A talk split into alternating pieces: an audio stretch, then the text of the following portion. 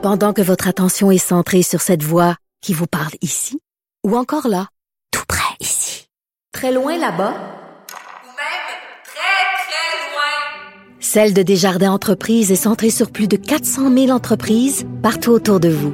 Depuis plus de 120 ans, nos équipes dédiées accompagnent les entrepreneurs d'ici à chaque étape pour qu'ils puissent rester centrés sur ce qui compte, la croissance de leur entreprise.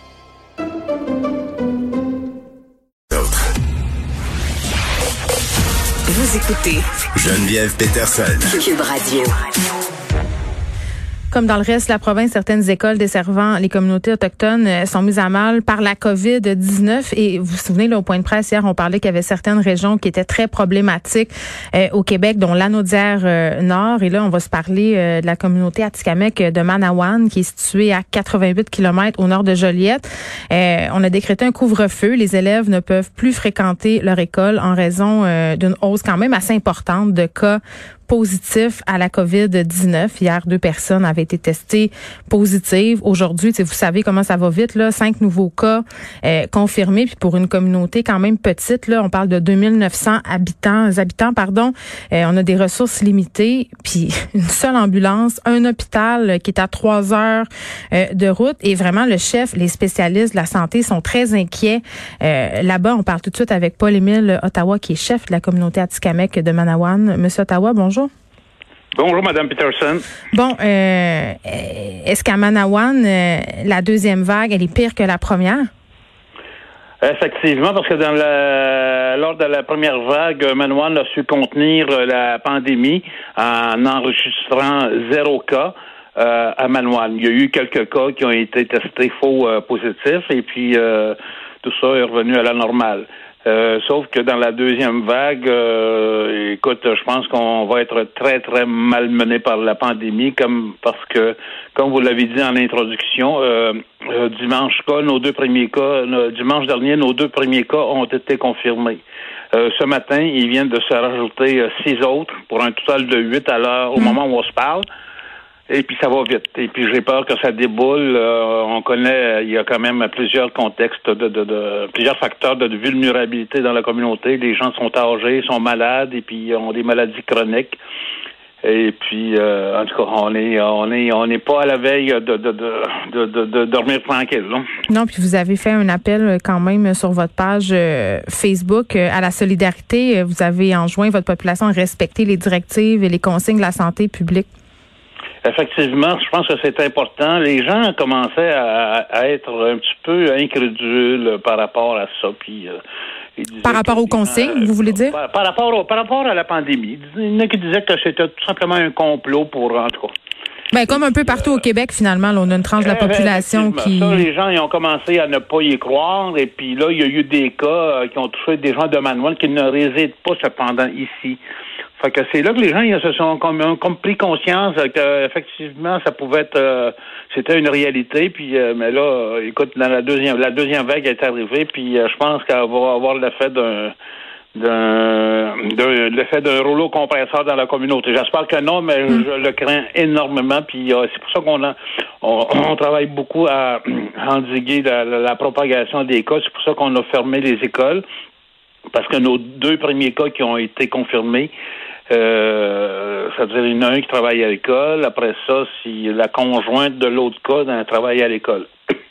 C'est pour ça qu'on a décidé de ne hmm. pas prendre de chance puis de fermer les, écoles pour euh, une semaine ou peut-être deux on va évaluer la situation. Mais j'ai comme l'impression que euh, la fermeture des écoles va demeurer, demeurer plus, plus longtemps qu'une semaine avec Parce qu'il va y avoir d'autres cas. La multiplication des cas euh, qu'on qu'on enrichisse.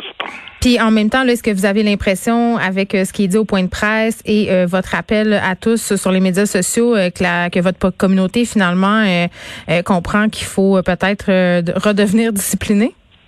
Ben, je pense que oui. J'ai quand même une bonne réponse parce que, écoute, euh, nous, en plus de, de, des facteurs de vulnérabilité dus à, la, maladie, il y a le facteur d'éloignement, mais aussi le, manque de ressources euh, qui nous ne nous permet pas, c'est-à-dire de, de, mettre en place un plan organisationnel de santé performant puis adapté. Ça veut parler, euh, ça veut dire quoi En contexte normal, on n'a pas toutes les ressources pour donner des, des, services adaptés. Imaginez dans un contexte d'urgence mondiale comme la pandémie que nous vivons en ce moment, mais ça vient euh, ça vient comme euh, de ça, ça, ça, complexifie davantage notre capacité à, organisationnelle en matière de santé à c'est-à-dire à livrer les, les, les, soins à la communauté. Ben oui, puis vous parliez euh, d'éloignement euh, tantôt. Est-ce que vous avez l'impression qu'encore une fois, comme on le voit trop souvent, euh, la communauté Atikamek, puis les jeunes en particulier, ben ils sont pénalisés parce qu'ils habitent loin, dans une région éloignée? Effectivement. Écoute, on a toujours on a cette impression-là depuis très, très longtemps. Et puis, euh, écoute, il y a des gens, les gouvernements nous disent qu'on n'est pas en région éloignée. Nous, par contre, on pense qu'on est en région éloignée. trois heures d'un hôpital, ça commence à être éloigné. Trois heures d'un hôpital. Et puis ça, c'est, c'est, c'est, c'est, en tout cas, ça, ça a nos désavantages à plusieurs égards, à plusieurs niveaux, même au niveau de la formule de financement en éducation et en santé. Parce que euh, euh, souvent, les calculs euh, pour établir le financement aux communautés, mais c'est, c'est, c'est, il va être établi bon, de Montréal à, à Manoir. C'est trois heures et demie.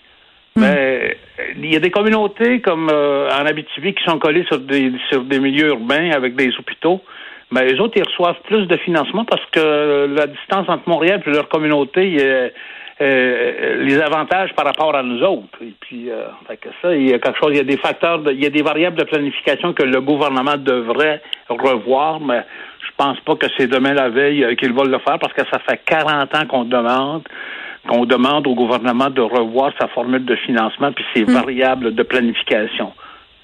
Et puis, un, exemple, un, exemple, concret, ma un enfant, nous recevons pour euh, notre système d'éducation un montant de 5 000 par enfant à Manoine.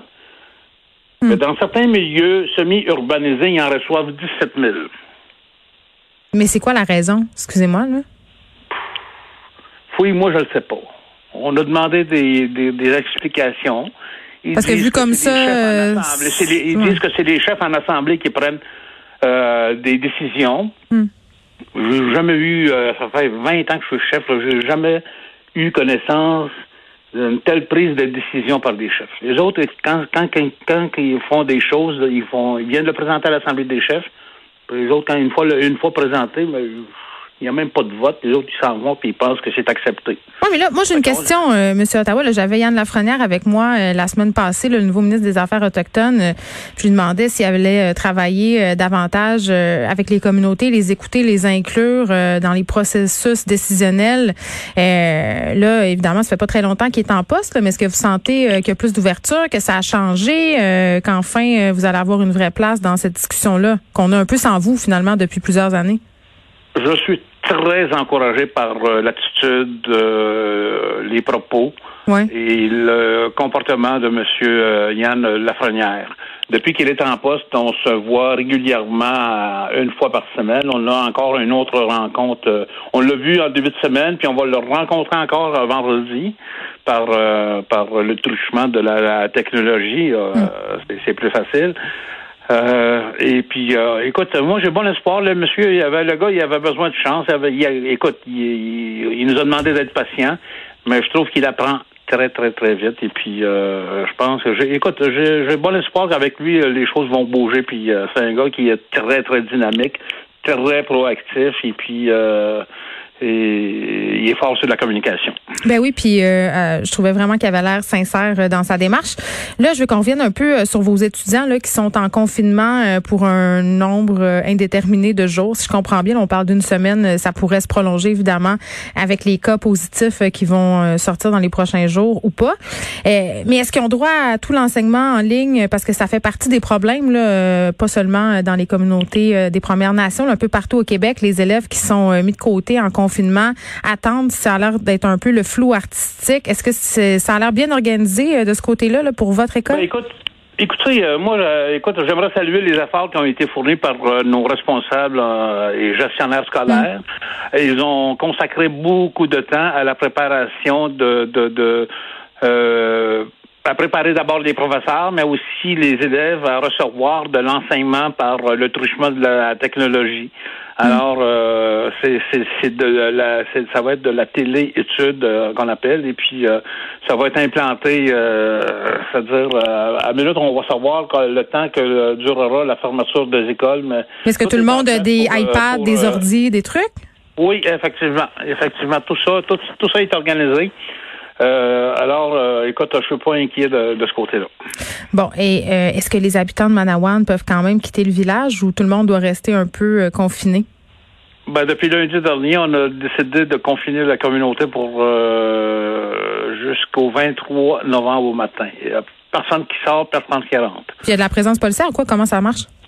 Pardon? Est-ce qu'il y, a de la présence policière euh, ou quoi? Comment ça fonctionne? oui, écoute, on a, on a euh, effectivement, puis écoute, il y a une hurluberlu là, qui s'est déguisé en clown en début de semaine. Puis il a effrayé du monde. Il a voulu attaquer quelqu'un avec un couteau. Fait que hier soir, hier soir, euh, on a établi un couvre-feu de, de, de, 23 heures jusqu'à 7 heures du hmm. matin. Euh, notre service de sécurité publique a doublé les effectifs euh, pour euh, pour les prochains jours et puis on jusqu'à temps qu'ils mettent la main, c'est-à-dire au collet de, de, l'individu. Oui. Bon, ben on va vous souhaiter bonne chance. On va vous souhaiter aussi que vos écoles rouvrent rapidement parce que c'est important pour les enfants. On ne répétera jamais assez. Paul-Émile Ottawa, qui est chef de la communauté Atikamek de Manawan. Merci.